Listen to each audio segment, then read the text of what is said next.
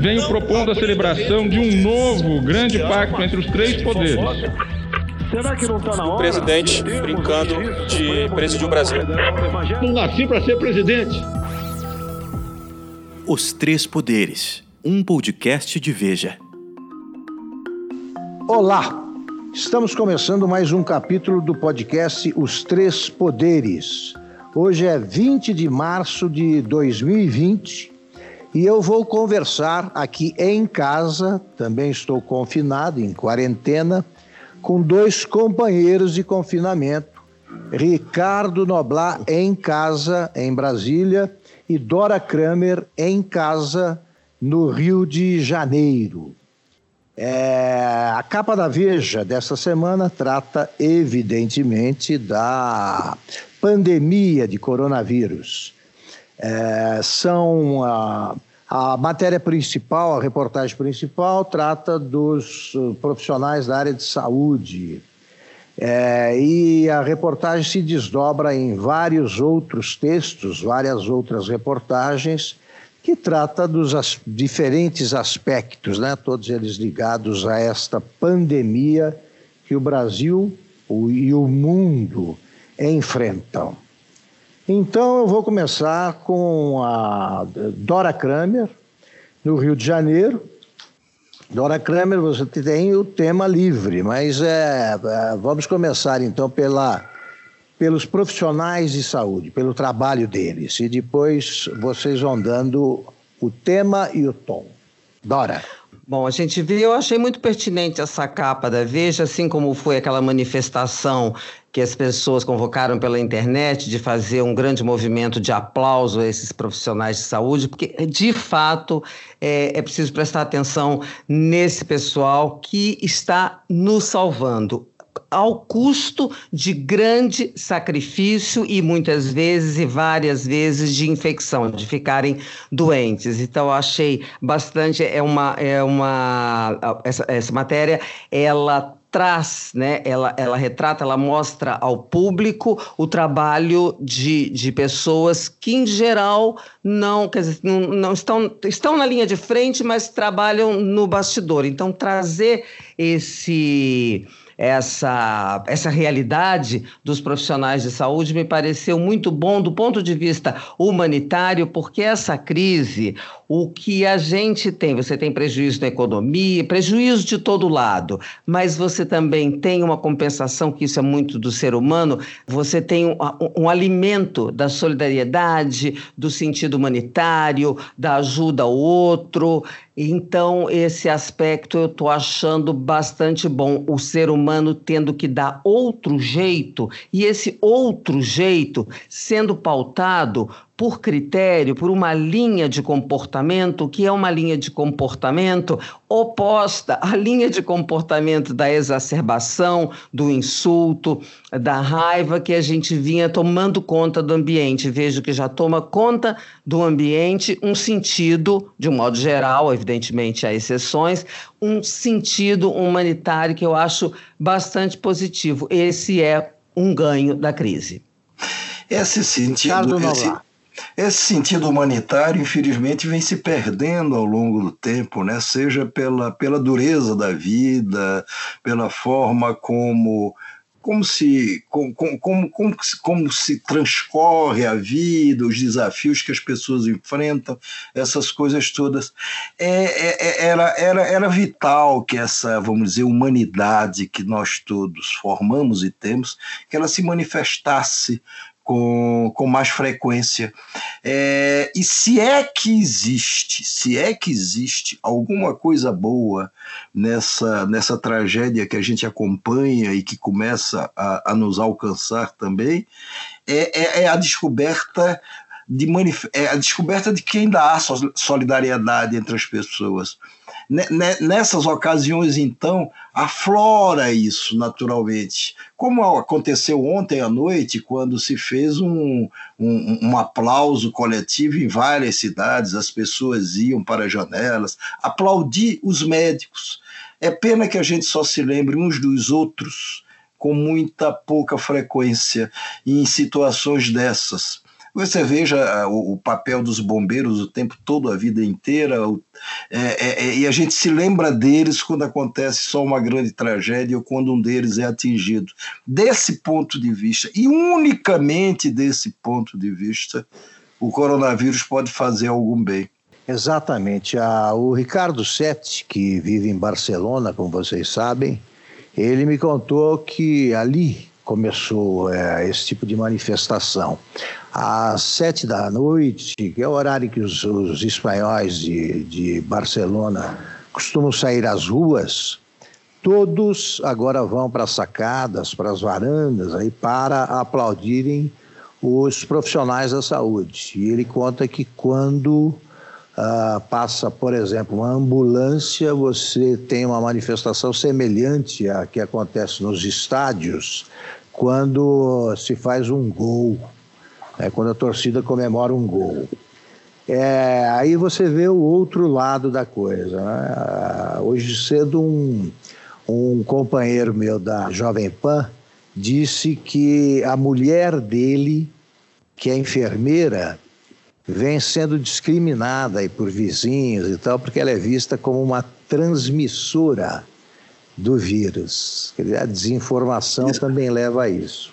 Mas deve ser estimulado esse tipo de manifestação porque eles estão lutando por nós, né?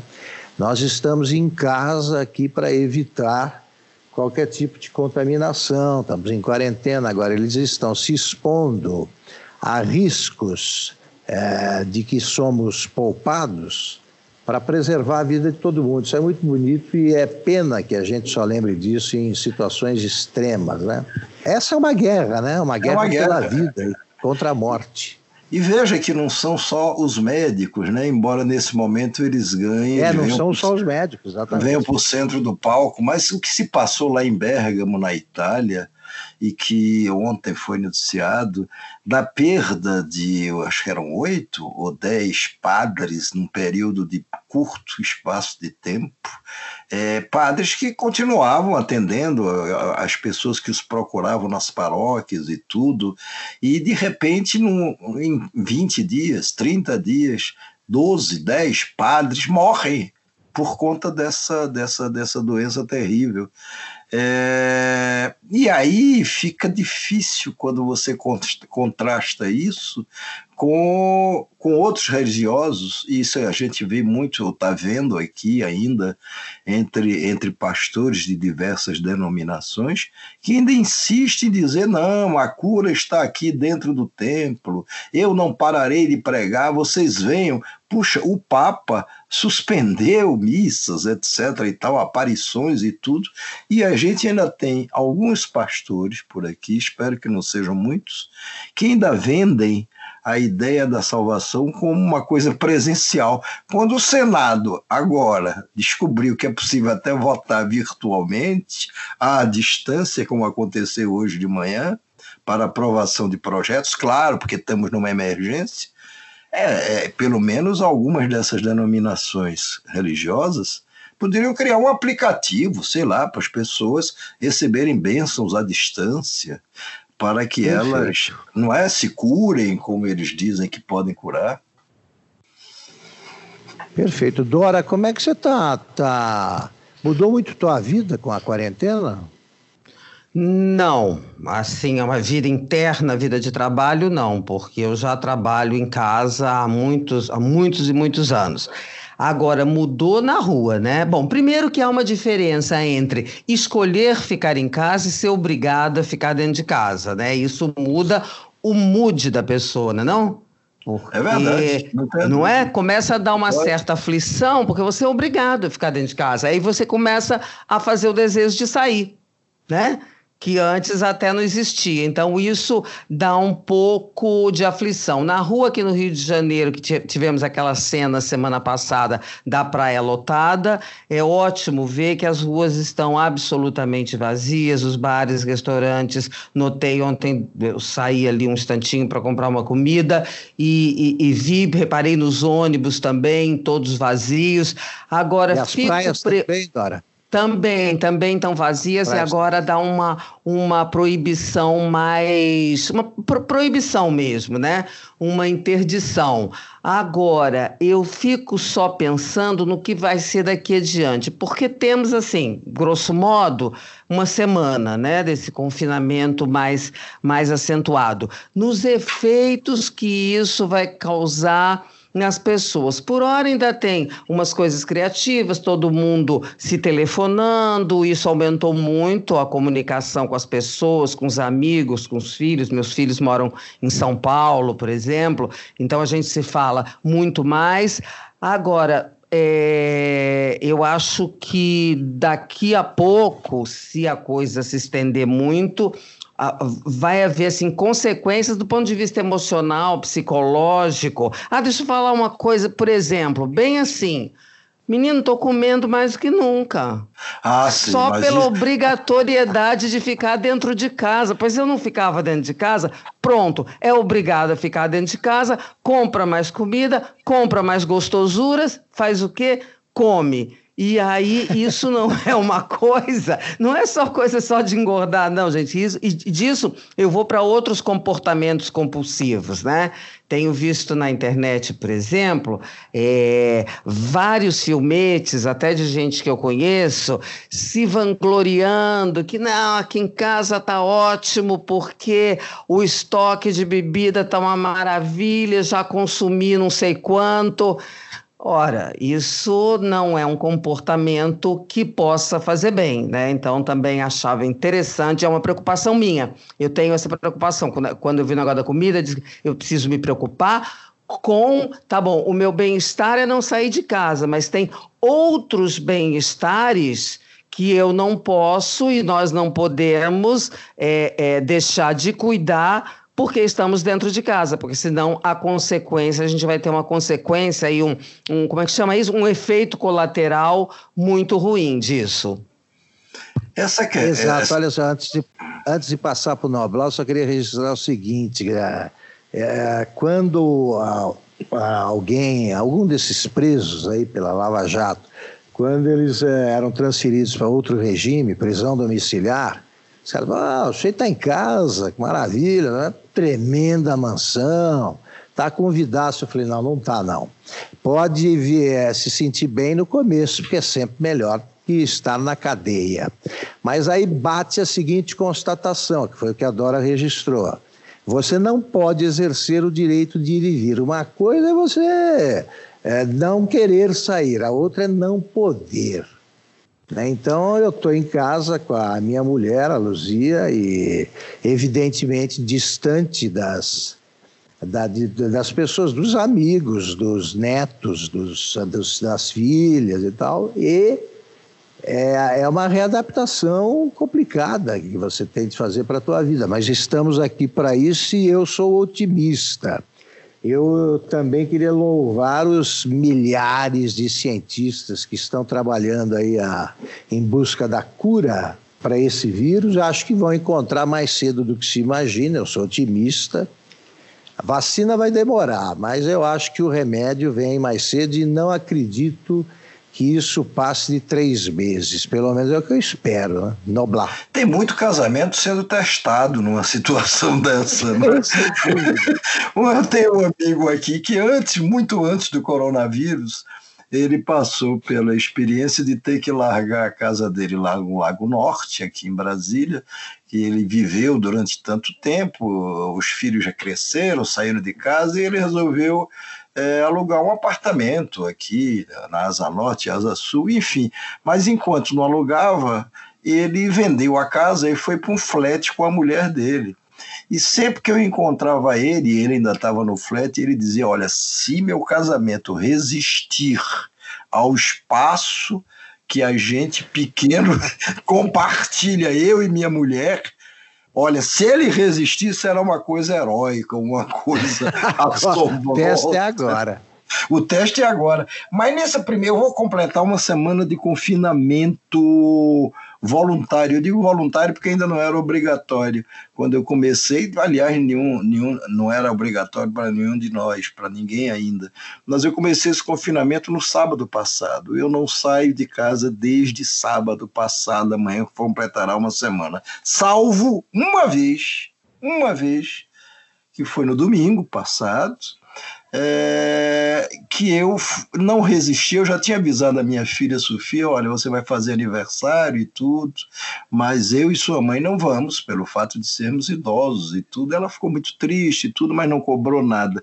Mas no domingo, que eu sabia que ela estava lá aniversariando, aí tinha pessoas, eu e Rebeca não resistimos, a gente pegou um Uber, veja que responsabilidade ou irresponsabilidade. E fomos para casa da Sofia. E lá telefonamos, disse: Olha, apareça aí na porta, minha filha. Ela apareceu, a gente deu adeus de dentro do Uber, de dentro do Uber. Nem atravessamos a rua e voltamos para casa.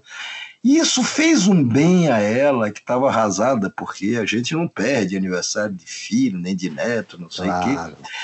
É, pode ter sido um risco para a gente, embora pequeno, porque estava sob controle, eu achava que estava sob controle, é, mas para ela fez um bem. Então, esses pequenos, grandes gestos eles também agora mais restritos ainda, mais limitados ainda pelo, pela, por não podermos circular, eles fazem muito bem. Ontem, o que eu me emocionei quando meu filho André me ligou e botou minha neta Liz no telefone, pelo FaceTime, não sei o quê, é uma coisa tão simples, mas é uma coisa que faz tão bem às pessoas, né? E são coisas que a gente valoriza, especialmente é. em momentos assim, né? O mundo vai sair diferente dessa. Ah, vai, eu acho. guerra. Ah, concordo sair muito. De todas as guerras. Concordo muito. Olha só, do ponto de vista humanitário e do ponto de vista prático também, porque uma é. vez experimentado algumas coisas digitais, que, por exemplo, votação do Congresso, nunca pensamos, né? Nem cogitamos isso. No entanto, é verdade. para fazer. Obviamente, uma situação de acordo emergencial, tudo isso, mas deu para fazer. Eu, eu, acho que eu acho esse ponto muito é, pertinente. O mundo sairá diferente. E eu concordo, eu me alio ao otimismo do, do Augusto e digo, muito melhor.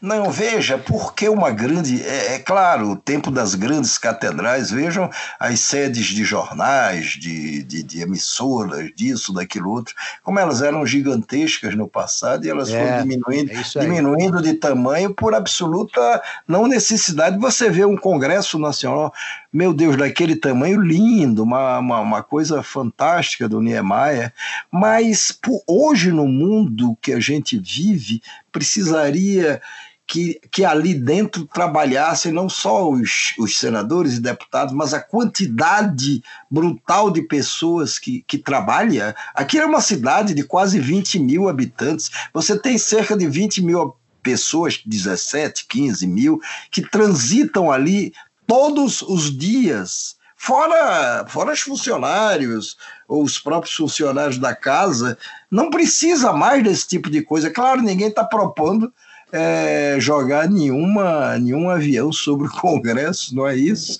mas nem desativar talvez aquele prédio, mas ali daria um grande museu. Olha, o mundo um dia já foi assim, já necessitou Perfeito. desses espaços.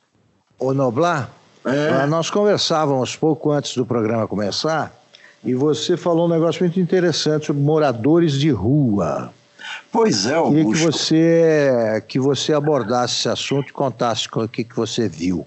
Esse é um problema, claro, em todos os lugares onde você tem moradores de rua. Mas o que eu estou vendo aqui em Brasília é o seguinte: é, os primeiros a começarem, vamos dizer, a sentir na pele é, as dificuldades que se generalizam, que todos começam a sentir, e eles mais ainda por serem pessoas carentes de tudo, são os moradores de ruas. Aqui em Brasília você tem vários movimentos organizados que tentam ajudá-los, protegê-los, etc. e tal. É, mas esses movimentos eles, eles dependem do donativo das pessoas, da capacidade das pessoas se comoverem com essa situação e, e fornecerem alimentos, roupas, etc. e tal, ou que não precisa mais, ou que queira comprar e distribuir. E aqui essas organizações. Não há pessoas na rua, né? Pois é, aqui com as, as, essas organizações tem funcionado com eficiência. Do início desta semana que estamos prestes a, a terminar, está prestes a terminar, para cá, olha, sumiram as doações, as pessoas não se arriscam mais a entregar, esses movimentos estão dizendo, não, a gente vai buscar. Ainda assim, as pessoas estão tão apavoradas, e tem razão de estar, que elas estão esquecendo, vamos dizer assim, desse, desse, desse comportamento humanitário que elas mesmo preservavam, que elas mesmo cultivaram ao longo desse tempo todo. E aí, hoje, hoje não, ontem, o governador do Distrito Federal é, proibiu, e com razão, é, a, a, circulação dentro do, do, do, do, grande parque que tem aqui no centro da cidade. É uma espécie do nosso Central Park. É, mas bom, mas ali é o único lugar onde você tem, em quantidade razoável, banheiros públicos. Era ali que os moradores de rua, por exemplo, tomavam banho todo dia, de forma ordenada, etc. E tal. Nem isso mais eles estão tendo direito. O Globo trouxe hoje uma foto impressionante na capa do número de pessoas, moradores de rua, sentadas, mas não é pra, posando para a foto, não, espontaneamente sentadas em meio fio, uma junto da outra, sem terem absolutamente o que fazer, porque muitos desses moradores de rua, até para sobreviver, independente da ajuda que recebam, eles fazem bico, vendem aqui um negócio, lavam ali um carro, faz alguma coisa para sobreviver. Isso é. tudo está se desmanchando, mas tudo está se desmanchando. Dora Kramer, como é que você vê o comportamento do governo é, você pode dissociar o presidente do ministro da Saúde, claro. Mas como é que você acha que o Brasil, o governo brasileiro está se portando diante desta pandemia? Acho interessante a gente não confundir, primeiro, governo brasileiro, Brasil e presidente da República. Acho que são coisas Perfeito. que ficam cada vez mais uh, a merecer uma análise separada, porque senão a gente vai fazer leituras equivocadas, né? Você tem aí, você vê, por exemplo, a diferença, vou começar, daquela entrevista uh, onde todos de máscara, ou das duas entrevistas em que o presidente era o protagonista, das entrevistas diárias que existe entre a equipe uh, uh, ministerial, com destaque para o ministro da Saúde. Em geral, todo dia ele comanda essas entrevistas. As entrevistas uh, dos, dos governadores, notadamente o governador de São Paulo, onde é o epicentro, onde tem mais casos. É, então, você tem. As pessoas estão tomando, os governos, as autoridades estão tomando, na nossa dimensão de possibilidade, eu vejo sim que não estamos naquela coisa habitual brasileira, que foi a coisa italiana do começo, de deixar um pouco as coisas correrem frouxos. Corremos um pouco? Sim, mas por causa daquilo, ninguém tinha a dimensão. Acho sim que as autoridades estão, na medida dos nossos recursos parcos, né? E aqui pagamos o preço por não ter feito o ajuste fiscal, enfim, várias coisas, vários erros de condução, pagamos o preço numa situação de emergência que seria quando a gente precisaria ter um pouco mais de recurso disponível.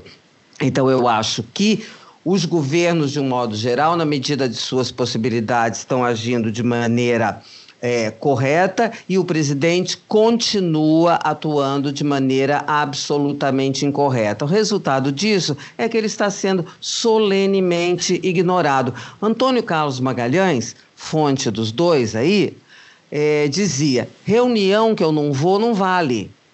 Agora se faz reunião para tomar é, medidas diante da crise, não vai o presidente e é essa reunião mesmo é que vale.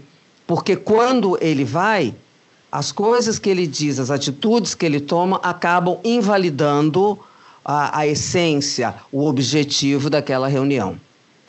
Perfeito. Eu acho que o governo brasileiro, como todos os brasileiros, aliás, isso é um fenômeno que se deu no mundo inteiro, Todos, eu me incluo, todos subestimamos a, a, pandemia, a epidemia em seu começo. Eu não percebi que era uma coisa tão rápida, tão letal. É, não percebi, não, não intuí as consequências dessa, dessa não, não imaginava que se transformaria numa pandemia, por exemplo. Mas acho, então, então eu não banco engenheiro de obras prontas. Se eu errei, é natural que outras pessoas também. Eu não, eu não, posso ficar irritado com as pessoas que também erraram. Mas eu acho que o ministro Luiz Henrique Mandetta reagiu rapidamente, tão rápido quanto possível, e vem uh, utilizando bem os recursos e meios de que dispõe para combater a epidemia.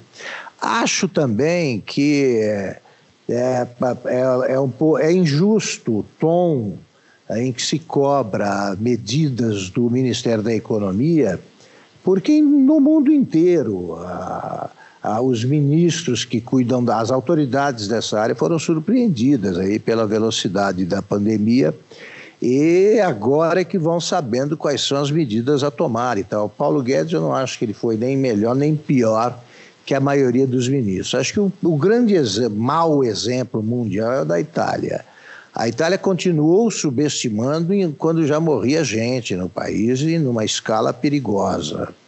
É, eu vi o caso aí do prefeito de Florença, uma completa maluquice. Ele lançou aquela campanha Abrace um Chinês por entender que era a, a reação das pessoas aos, a, a, epidemia, repito, ainda em seu começo, era preconceituosa e lançou a campanha Abrace um Chinês.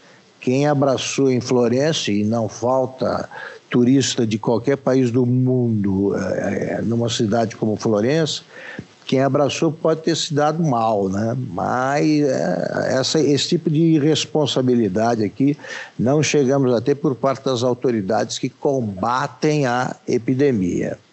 Acho que o presidente Bolsonaro está vendo o preço que está pagando né, em matéria de popularidade, de críticas e tal, e não sei se ele vai mudar de direção, mas os sinais de, de, do, do incômodo nacional com isso são claríssimos. Eu acho que o, o presidente dos Estados Unidos, por exemplo, né, o Trump, que é briguento, que gosta de, de, de ser grosseiro, etc., ele também pisou na bola no começo, mas mudou de atitude. Assim que percebeu o tamanho da confusão, ele mudou de atitude e mais. Os americanos entenderam, os partidos americanos entenderam muito mais rapidamente que os brasileiros que temos no momento um inimigo comum, que esse sim une qualquer, quaisquer partidos em qualquer país é a morte. É uma coisa letal. Então tem que enfrentar isso aí e enfrentar unidos. Os democratas e republicanos praticamente suspenderam a animadíssima campanha deles, que era tudo pontapé abaixo da linha da cintura, para a campanha presidencial, para cuidar dessa questão muito mais urgente. Então, até o Trump né, percebeu Acho que isso precisa acontecer aqui também à esquerda e à direita. Mas o ministro Mandetta, eu realmente acho que ele faz um trabalho heróico, porque ele trabalha frequentemente em condições adversas. Noblar. Eu acho que a gente tem dois, duas graves ameaças é, neste momento tão delicado. Uma é a ameaça do próprio vírus, do coronavírus é, tamanho é o estrago que ele já produziu e ainda vai produzir. E a outra é a ameaça do comportamento irresponsável, irresponsável do senhor presidente da República, que não decorre esse comportamento apenas da sua ignorância reconhecida é, em relação à maioria dos assuntos com os quais ele lida, mas da sua, vamos dizer, impermeabilidade a situações, ao enfrentamento correto de situações como essa. Quer dizer, ele pôs na cabeça, ele deve ter ouvido isso do, do ministro Paulo Guedes, que talvez tenha dito isso com outro sentido, mas ele deve ter ouvido do ministro Paulo Guedes o seguinte: olha, o pior dessa coisa toda é se a economia desandar. Isso na época em que o Paulo Guedes, e é essa época que eu estou falando, deve ter uma semana, no máximo a época, o Paulo Guedes achava que a economia não poderia, não iria desandar apesar do coronavírus. Sentiria um forte impacto, mas daria para se arrastar. Agora, nem Paulo Guedes assina embaixo disso. Bolsonaro deve ter ouvido isso tantas vezes que ele se agarrou nisso e disse, quer dizer, na sua, digamos assim, transparência absoluta, ele chegou a falar isso algumas vezes essa semana. Olha, não podemos deixar a economia afundar, porque se a economia afundar, o Brasil afunda. Se o Brasil afundar, o meu governo afunda. Isso é o que ele se preocupa mais. Se o governo afundar, realmente ele não poderá se reeleger como ele tanto quer. Mas ele não pôde, ou ele não quis, ou ele não soube pôr à frente de tudo é, o, o, valor que é, como disse o próprio Augusto, é o valor mais sagrado de todos nós, que é o valor da vida. Ele, ele, ele, ele se aferrou nisso e ao perceber que isso foi mal recebido, daí os panelaços, agora, tá, agora uma coisa que seria uma coisa excepcional está virando quase diária. É, ao se aperceber disso, ao invés de fazer uma revisão das suas posições, ao invés de repensar, não, ele se aferrou a essa história. E ontem mesmo, na sua live à noite no Facebook, sua live semanal das quintas-feiras, ele abriu a, a live dizendo: Olha, acabei de falar com os ministros nossos, general Heleno, general Bento, que estão com coronavírus, eles disseram que estão em ótima situação. O general Heleno fez 50 minutos de esteira hoje. O general Bento disse que está trabalhando de casa. Quer dizer, é um comportamento de quem continua subestimando essa ameaça que que só falta se materializar e começou a se materializar, mas ainda não é, da forma trágica como irá se materializar. Um presidente da República que é capaz de agir assim, porque politiza tudo e porque pensa, acima de tudo, no seu sucesso ou insucesso. Resultado, o próprio Bolsonaro ontem admitiu que nessa coisa da economia a gente irá para uma recessão, que é o que vai acontecer não é nem um pibinho mais, é uma recessão por conta da, da, da, da, da tragédia que isso é, não necessariamente pelo comportamento do governo, que nesse caso não tem nenhuma culpa nisso. Mas. Bom, é... é ah, diga, Laura. O Bolsonaro sempre diz: eu e Trump estamos juntos. Dessa vez o Trump deixou o Bolsonaro sozinho mostrou a insensibilidade dele também antes para isso, não foi capaz de perceber o que o ameaçava, em ano eleitoral, o, o Bolsonaro não está em ano de renovar o mandato dele, mas o Trump tá, deve ter pensado nisso e subestimou, ou pelo menos manifestou sua fraqueza de perceber as coisas. Bolsonaro não, ele continua e ele ficou sozinho. Hoje talvez seja o único chefe de Estado, pelo menos nesse mundo mais conhecido ou mais coberto pela mídia, que está nessa posição de subestimar o que está acontecendo.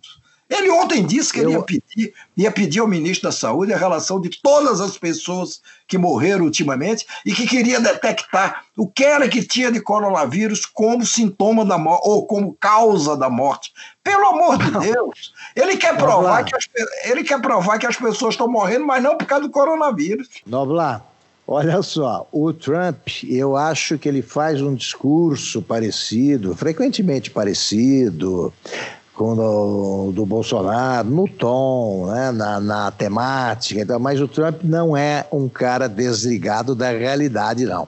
Ele realmente acreditou que a, a, a pandemia, não, a epidemia não fosse tão longe, mas imediatamente, ao perceber, ele recuou os beques imediatamente e ele está essa informação eu, eu tive ontem. Ele, é, os, os chefes da campanha eleitoral dele estão revisando a campanha inteirinha, porque eles levam em conta, e isso é ser realista, a possibilidade da derrota, que era uma coisa praticamente inconcebível há, uma, há 15 dias. Pela situação econômica americana, pelo baixíssimo desemprego, não, parecia que os democratas estavam escolhendo qual seria o nome derrotado pelo Trump. Agora, os assessores do Trump, diferentemente dos fanáticos que cercam o Bolsonaro, eles admitem a possibilidade da derrota e vão enfrentar a nova situação com uma mudança total da campanha. É outra coisa. É o país que o, os Estados Unidos sairão desta crise também noutro quadro econômico, tudo. Então, esse, é, é, essa capacidade de assimilar mais rapidamente o que se passa no mundo real é que faz a diferença também entre os dois presidentes. Acho também o seguinte: como estamos nos minutos finais e estamos falando em eleição americana, eu queria que a Dora comentasse essa, essa, essa prime, essas primeiras movimentações em torno da ideia de se adiar as eleições deste ano. Dora. Começa na Câmara uma conversa ainda incipiente, inicial, sobre a possibilidade de ter de adiar as eleições, porque as convenções têm que ser feitas em julho, eleição é aglomeração, obviamente você não tem uh, votação remota, você tem digital, mas não tem remota, e tem uma implicação jurídica séria, né? Porque você não adia eleição por decreto, você simplesmente não resolve. Isso é mudança de constituição, implica eventualmente prorrogação de mandato, como faz, faz daqui dois meses, faz quando, não se sabe. Então, é uma discussão que começa incipiente, algumas pessoas ainda dizendo que é precipitado, mas como a gente viu nessa crise, nada é precipitado, porque como a gente lida com o desconhecido, a palavra de ordem é precaução. Eu tenho impressão, tenho impressão não, tenho certeza que esse debate em torno da possibilidade da, do adiamento das eleições municipais vai crescer.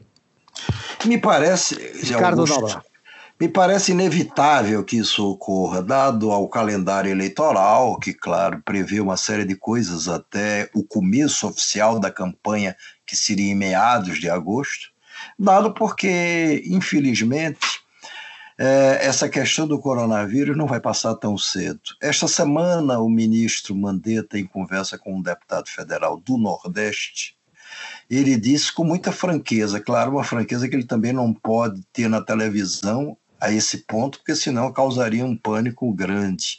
Ele disse: Olha, pelos meus cálculos, ou pelo que eu estou sentindo, em setembro, em setembro, ainda estaremos enterrando os nossos mortos. O deputado Fábio Ramalho, do PMDB de Minas Gerais, que foi vice-presidente da Câmara até recentemente, ele me disse ontem que ele entraria hoje, é, vamos dizer, eletronicamente, e não mais presencialmente, com um projeto é, para prorrogar os mandatos de prefeitos e de vereadores por dois anos e, naturalmente, é, adiar essas eleições. Elas passariam a, a coincidir com as eleições gerais de 2022. Embora na Câmara e mesmo fora dela se fale que é muito cedo, as autoridades da Justiça Eleitoral também dizem isso e tudo, mas é só o que se conversa por aqui.